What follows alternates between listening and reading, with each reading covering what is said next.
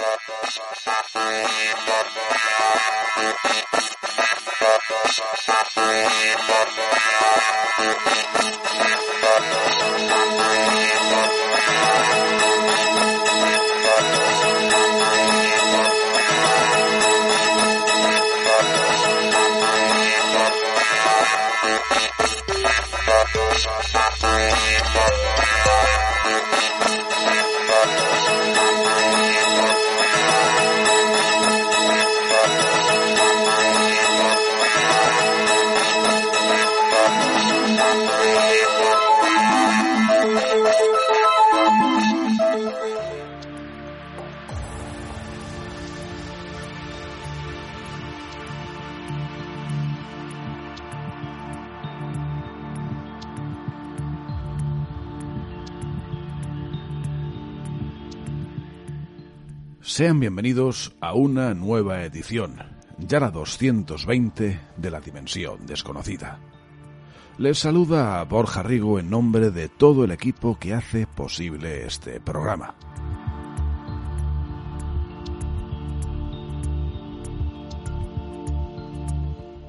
En esta ocasión, viajaremos a una tierra mágica y exótica como pocas, un lugar a veces muy olvidado para aquellos que nos dedicamos al mundo del misterio. Marchamos a la increíble isla de Madagascar para rescatar algunas sorprendentes historias de su folclore.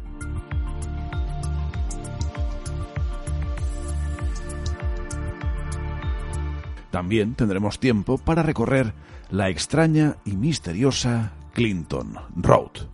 ¿Les interesa? Hecha esta pequeña introducción, ¡Comenzamos! En ivox.com, La Dimensión Desconocida.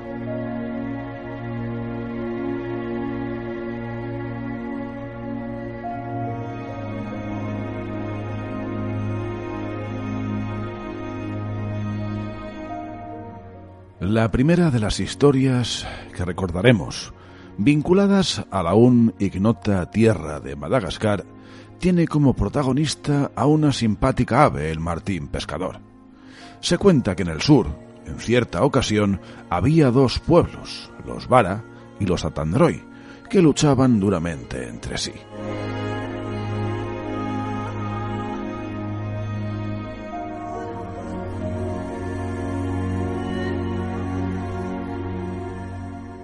Durante uno de los combates, un guerrero vara, intentando huir de sus enemigos y de lo que con toda seguridad suponía una muerte espantosa, fue a esconderse en el interior de un lago. Se sumergió casi totalmente, solo dejando fuera del agua su nariz, a fin de poder respirar. Una partida de Atandroi pasó por allí y sospechando que el hombre se ocultaba en las aguas, se dispusieron a darle muerte. En eso, que el ave a la cual hacíamos referencia hace un momento, el martín pescador, se posó justo encima de la nariz del vara, evitando que sus enemigos pudieran verlo. El hombre, profundamente agradecido por la acción del animal, juró que si alguno de sus descendientes se comía algún martín pescador, quedaría maldito para siempre. Al parecer, ese juramento caló tan hondo entre los vara que aún a día de hoy se cumple a rajatabla.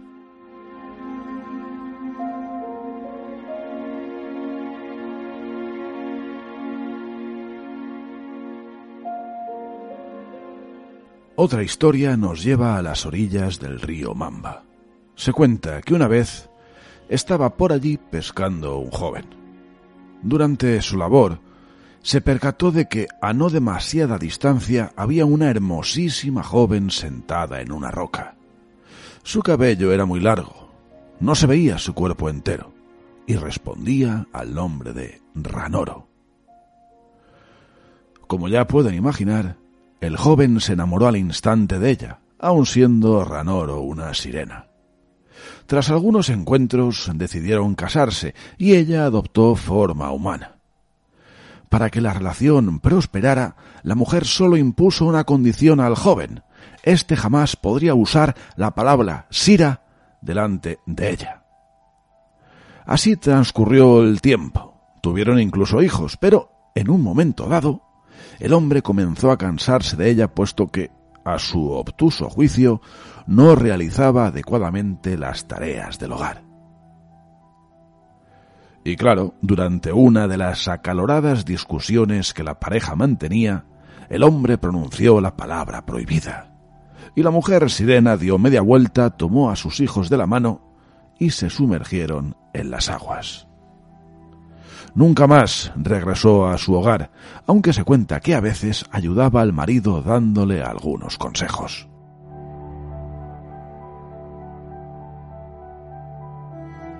Marchamos ahora hacia el norte de la gran isla de Madagascar.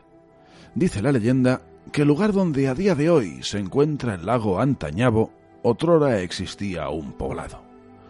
Por allí pasó en cierta ocasión un anciano peregrino que iba pidiendo limosna. Nadie le hacía el menor caso, hasta que una mujer, madre de un hijo, casi tan pobre como el caminante, le dio cobijo donde resguardarse durante la noche, así como también una parte de su parca cena. El hombre, no obstante, no accedió a pernoctar allí y tras comer algo se marchó.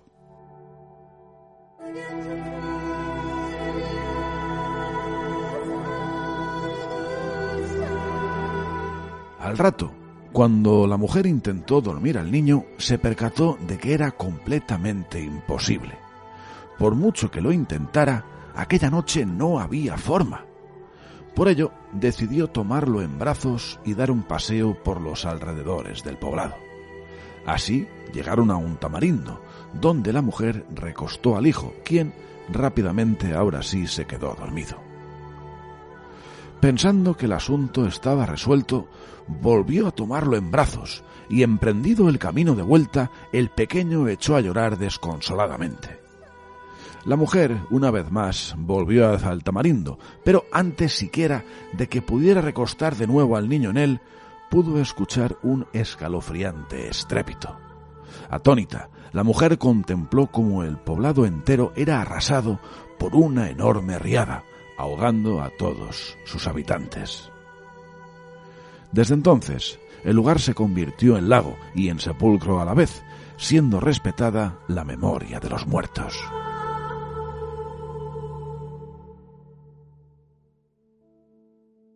La última historia de hoy, vinculada a tan fascinante lugar, la extraemos de un apasionante trabajo, una tesis acerca de los mitos y leyendas de Madagascar a cargo de Harinirjahana Rabarijaona. Se titula El hombre que no tuvo respeto por el lago. Y dice así. Un día, un hombre necesitaba agua para sus arrozales. Pensó en qué podía hacer, pero no se le ocurrió ninguna solución. Entonces subió al lago Antaniamea y empezó a cavar para traer agua desde el lago hasta sus arrozales.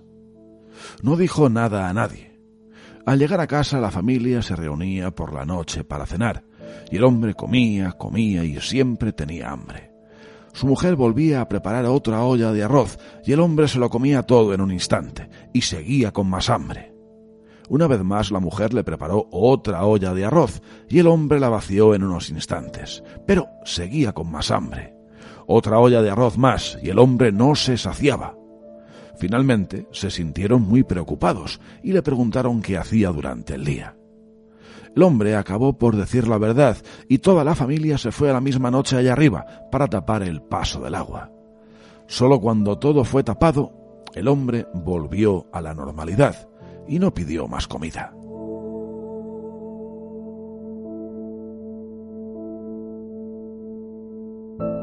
Ese lago, el Antanimena, es sagrado, y en él se hacen ofrendas y se sacrifican gallos rojos, cebúes o corderos. Un poco apartada de la orilla hay una casa de madera sobre altos palos, y parece que las ofrendas son llevadas allí por los zombiasi, para curar a los enfermos, para rechazar hechicerías o para quitar el mal de ojo. No se puede pescar en ese lago sobre todo, está prohibido satisfacer las necesidades corporales en la zona.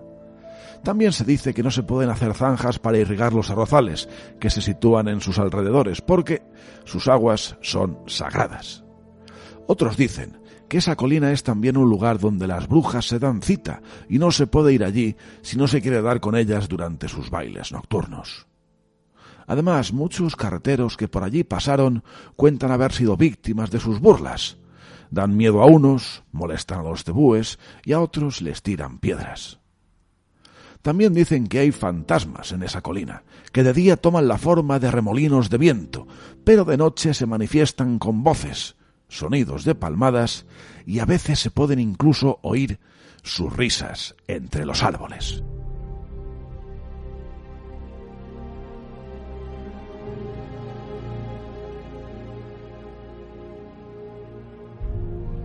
Ahora saltamos de continente, nos vamos hasta Estados Unidos. Nos ubicamos en New Jersey, concretamente en West Milford. Allí se encuentra la que acaso es la carretera más misteriosa y embrujada de precisamente todo el territorio de los Estados Unidos, la llamada Clinton Road. Es una ruta que abarca solamente 16 kilómetros de longitud una cifra estarán de acuerdo sin duda irrisoria ante la vastedad de aquel país. Transcurre a través de una zona empobrecida y ciertamente despoblada. Solo algunas casas aquí y allá pasan ante la vista del visitante. Por si fuera poco, conecta dos localidades muy poco pobladas y al estar fuera de la red nacional de autopistas, su mantenimiento tiende a ser ciertamente escaso. Y por rizar el rizo, el pueblo que originalmente le dio nombre, Clinton, a día de hoy, ni siquiera existe ya. Todo parece apuntar a la soledad y a la decadencia. Además, y antes de entrar en los asuntos misteriosos propiamente dichos, una curiosidad. Esa carretera atesora uno de los semáforos más duraderos de probablemente todo el país. En una intersección con la Ruta 23 los conductores que transiten la Clinton deberán aguardar la friolera de cinco minutos frente al disco en rojo.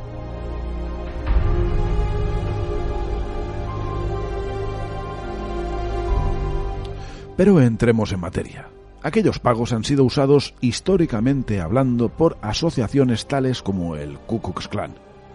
También existe allí una morgue, y en cuanto a la fenomenología que en la zona tiene lugar, hay sin duda diversas historias.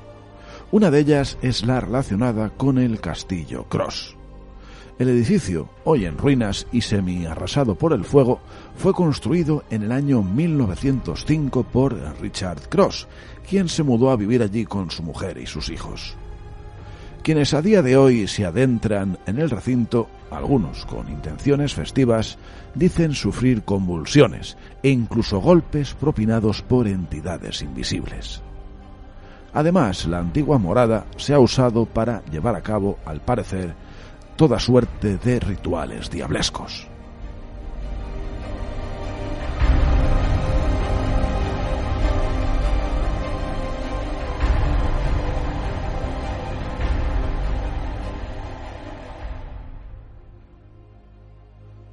En aquel tramo de carretera se cuenta que se dejan ver toda suerte de criaturas imposibles, como sacadas de un quimérico laboratorio.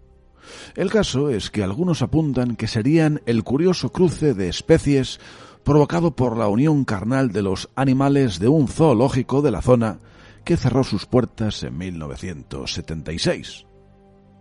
Por supuesto, las apariciones de fantasmas también tienen gran cabida en tan pintoresco lugar como es la breve Clinton Road. Se cuenta una historia que se ubica en Terrance Pond, al cual solo se puede escalar desde la mencionada carretera. Esta narra que en cierta ocasión unos excursionistas se toparon con una pareja de guardas forestales allá arriba. Nada extraño a priori, salvo que al descender y contar el encuentro, los excursionistas recibieron la noticia de que esa pareja concreta de guardeses había fallecido en 1939. Pero no solo se habla de apariciones de personas, sino que en aquel lugar también tienen cabida, por así decirlo, los automóviles fantasma. Suena ciertamente extraño, pero se cuenta que en aquel tramo de carretera se manifiesta de vez en cuando un Chevrolet Camaro fantasma, así como suena estaría conducido por una joven que perdió allí la vida en el año 1988. Lo más curioso de esta historia no es en sí que supuestamente se aparezca, que no es poca cosa, claro, sino que lo hace solamente cuando alguien recuerda en voz alta esa historia mientras transita la Clinton Road. Pero esos escasos 15 kilómetros, que a velocidad moderada se recorren en unos pocos minutos, todavía dan para más. ¿Conocen la historia del llamado Niño del Puente? El mencionado puente cruza el arroyo Clinton a la altura de la llamada Curva del Muerto. Cuenta la leyenda que si alguien quiere toparse con el espectro del infante, debe poner una moneda de 25 centavos sobre la línea amarilla de la carretera. Al anochecer, aparecerá el niño para recogerla. Sobre qué le ocurrió a la criatura hay naturalmente distintas versiones. Alguna de las más populares dice que el pobre se ahogó en el río. También se apunta que fue atropellado y que cuando aparece es para recrear tan siniestro suceso. Pero no vayan a pensar que es un fantasma pasivo que no interactúa, sino que si el testigo desprevenido trata de ayudar al niño, éste le empuja hacia el coche. Y más todavía hay por contar, pero lo más recomendable sería que viajaran por esa carretera a ver si el misterio aparece una vez más.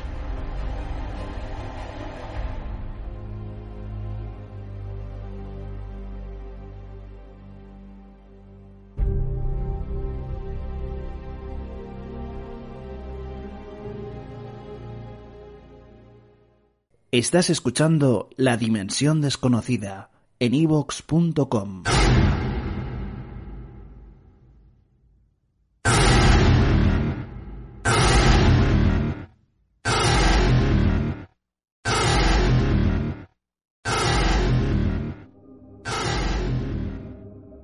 Hasta aquí la presente edición del programa. Deseamos, como siempre, que hayan disfrutado de unos agradables minutos de radio y misterio, recordando historias de Madagascar y de la misteriosa Clinton Road. Quedan emplazados para dentro de muy pocos días. Nos marchamos con el tema Twin Elms de Justin Bell. Mientras tanto, no olviden cogernos de la mano para cruzar la última frontera hacia la dimensión desconocida.